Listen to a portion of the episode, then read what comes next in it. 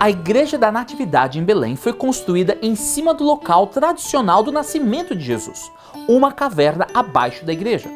Uma estrela prateada de 14 pontas no chão da caverna supostamente identifica o local exato do nascimento de Jesus.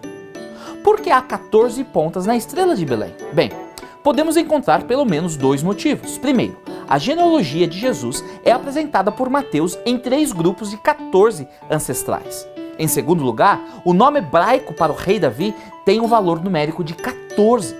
Esses dois aspectos destacam que Jesus é o filho de Davi. Do tronco da linhagem de Jessé brotará um renovo, sim, um novo ramo, que de suas raízes dará frutos, e o Espírito do Senhor estará sobre ele. Eu quero lhe encorajar a ler por completo esta bela descrição do nascimento e ministério de Jesus em Isaías 11, de 1 a 5. Jesus é o filho prometido da linhagem de Davi.